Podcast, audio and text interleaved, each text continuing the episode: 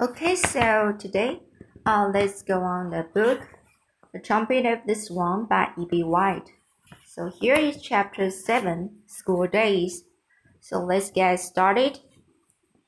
So now, so teacher, um, the pupils said, uh, recommend the teacher uh, that uh, Louis to write the word catastrophe.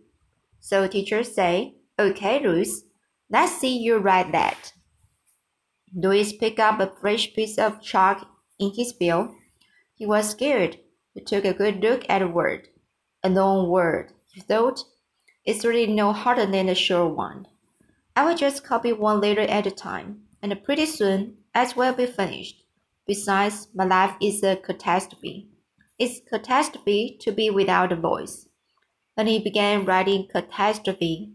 He wrote, making each letter very neatly when he got to the last letter, the pupils clapped and stamped their feet, stamped, stamped their feet, and bent on their desks. And one boy quickly made a paper airplane and zoomed it, zoomed it into the air. Mrs. Hammerbotham rapped for order. Very good, Louis, she said. Sam, it's time you went to your own classroom. You shouldn't be in my room. Go and join the fifth grade. I will take care of your friend the, the swan. Back in his own room, Sam sat down at his desk, feeling very happy about the way things had turned out. The fifth graders were having a lesson in arithmetic arithmetic, and their teacher, Miss Annie, Snug, greeted Sam with the question. Miss Snug was young and pretty. Sam, if a man can walk three miles in one hour, how many miles can he walk in four hours? It would depend on how tired he got he got after the first hour, replied Sam. The other pupils lowered. Miss Snug rapped for order. Sam is quite right, he said. I never looked at the problem that way before. I always supposed that men could walk 12 miles in four hours. But Sam may be right. The man, the man may not feel so spunky about after the first hour. He may drag his feet, he may slow up. Albert Bigelow raised his hand. So here's a, another pupil. Albert Albert um, Bigelow. My father knew a man who tried to walk twelve miles and he died of heart failure, said Albert. Goodness, said the teacher. I suppose that could happen too. Anything can happen in four hours, said Sam. A man might develop a blister on his heel, or he might find some berries growing along the road and stop to pick them. They would slow him up even if he wasn't tired or didn't have the blister. Even it did, agreed the teacher. Well, children, I think we have all learned a great deal about arithmetic this morning. Arithmetic this morning, thanks to Sam Beaver. And now, here is a problem for one of the girls in the room. If you are feeding a baby from the bottle, and you give the baby 8 ounces of milk in one feeding. How many ounces of milk would be baby drink in two feedings? Linda Staples raised her hand. About 15 ounces, she said. Why is that? asked, asked Miss Snug. Why wouldn't the baby drink 16 ounces? Because he spills a little each time said Linda. It runs out of the corners of his mouth and gets on his mother's apron. apron. By this time, the class was howling so loudly the arithmetic lesson had to be abandoned. But everyone had learned how careful you have to be when dealing with figures. So now his next chapter is the chapter 8 Love. When Louis's father and the mother discovered that Louis was missing, they felt awful. No other young swan had disappeared from the lakes, only Louis. The question now arises, said the cock to his wife, whether or not I should go and look for our son. I'm disinclined to leave these attractive lakes now. In the fall of the year, the year, with winter coming on, I have in fact been looking forward, forward to this time of serenity and peace and the society of other waterfowl. I like the life here.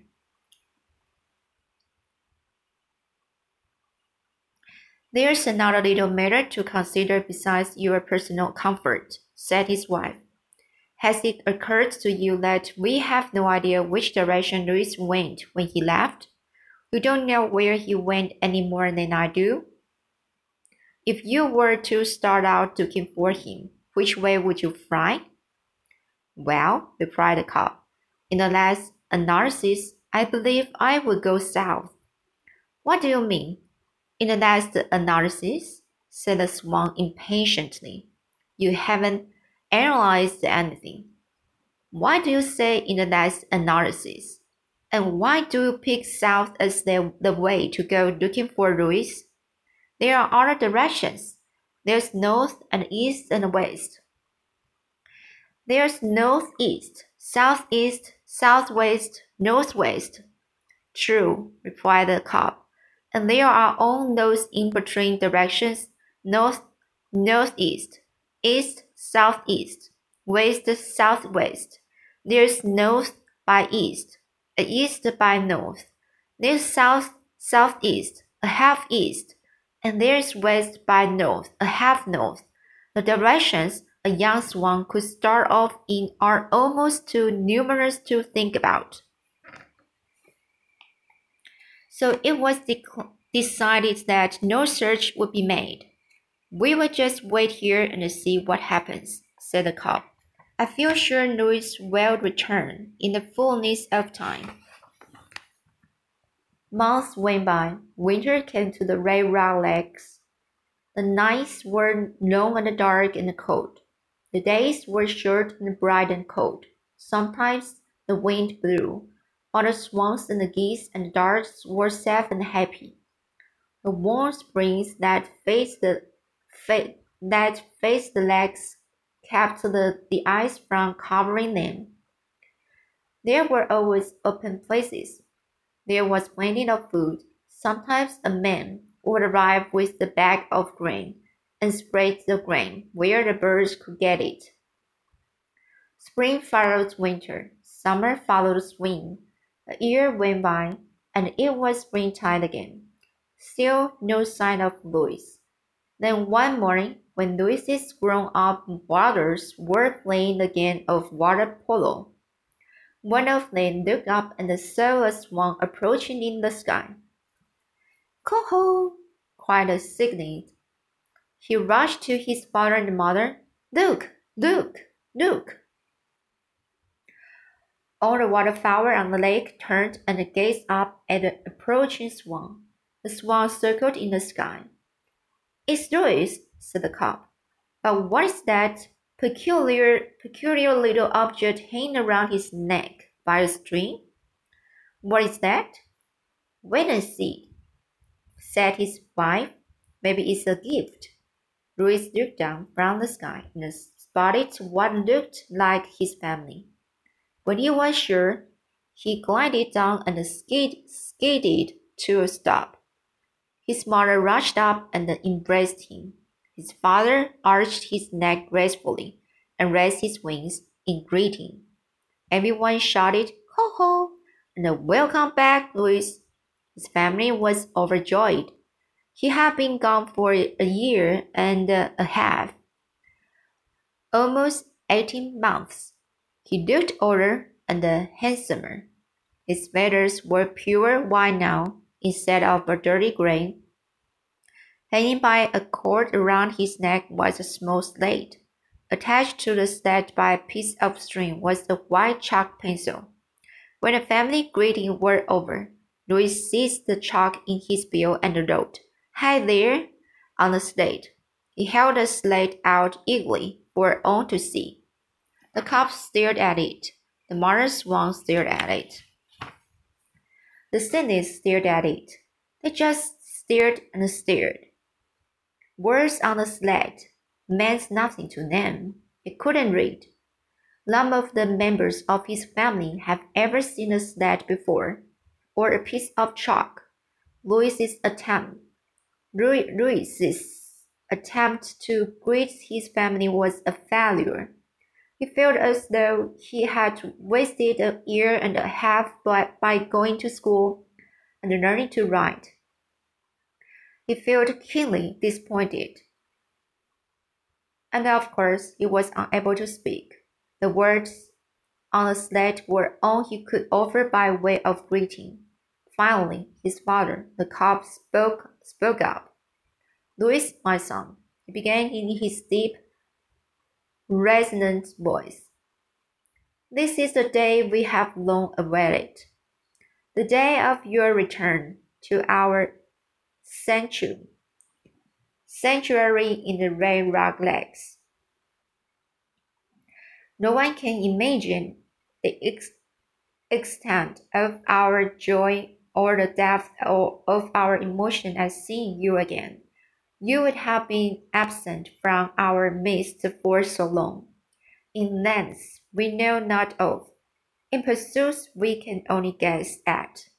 How good it is to see your countenance again. We hope you have enjoyed good health, good health during your long absence, in lengths we know not of, in pursuits we can only guess at. You've said that once already, said his wife. You are repeating yourself. Louis must be tired after his trip, no matter where he's been or what he's been up to. Very true, said the cob, but I must prolong my welcome welcoming remarks a, li- a bit longer, for my curiosity is aroused by that odd little object Louis is wearing around his neck, and by the strange symbols he has placed upon it by rubbing that rubbing that white thing up and down and leaving those strange white tracings. Well, said Louis' mother, we are all interested in it, naturally. But Louis, but Louis can't explain it because he is defective and can talk. So we will just have to forget our curiosity for a moment and let Louis take a bath and have dinner. Everyone agreed this was a great idea. Louis went to the shore, placed his slate and his chalk pencil under a bush, and took a, ba a bath. When it was through, he dipped the end of one wing in the water and sorrowfully rubbed out the words, Hi there. Then he hung the sled around his neck again. It felt good to be at home with his family, and his family had increased during the months he had spent with Sam Beaver at school. There were now six new siblings. Louis's father and mother had spent the summer on a trip to Canada. And while there, they had nested and hatched six little seedlings. And in the fall, in the fall, they had all joined up again at Red Rock Lakes in Montana. One day, soon after Louis's return, the grain man stopped by with a sack of grain. Louis saw him and went over. When the man spread the grain on the ground to feed the birds, Louis took off his slate and wrote, Thank you very much. He held the sled up to the man, who appeared surprised. Say, said the man, you are quite a bird. Where did you learn to write? Louis erased the, the sled and wrote, At school. School? said the gray man. What school? Public school. wrote Louis, Mrs. Hammerba Hammerbotham, tell me. Never heard of her, said the gray man, but she must be darned. She must be a darn good teacher. She is, Lord Ruth. He was overjoyed to be christening Harry. Sorry, so he was overjoyed to be carrying on a conversation with the stranger. He realized that even though the sled was no help with other birds, it was going to be a, a help with other, with other. Uh, sorry, so, um, even though the sled was no help with other birds, it was going to be a help with people because people could read. This made him feel a whole lot better. Sam Beaver had given Louis the sled as a goodbye present. We left the range. Sam had brought the sled and a chalk pencil, pencil with money he had saved. Louis decided he would always carry them with him, no matter where he went in the world. The grand man wonders whether he had been dreaming or whether he had really seen a swan write words on the slate. He decided to say nothing about it to anyone, for fear people might think he was crazy in the head. So here is today the story, and um, I I haven't complete completed the the chap oh sorry the chapter eight. So here, uh, I will continue it and finish it next time. So see you next time.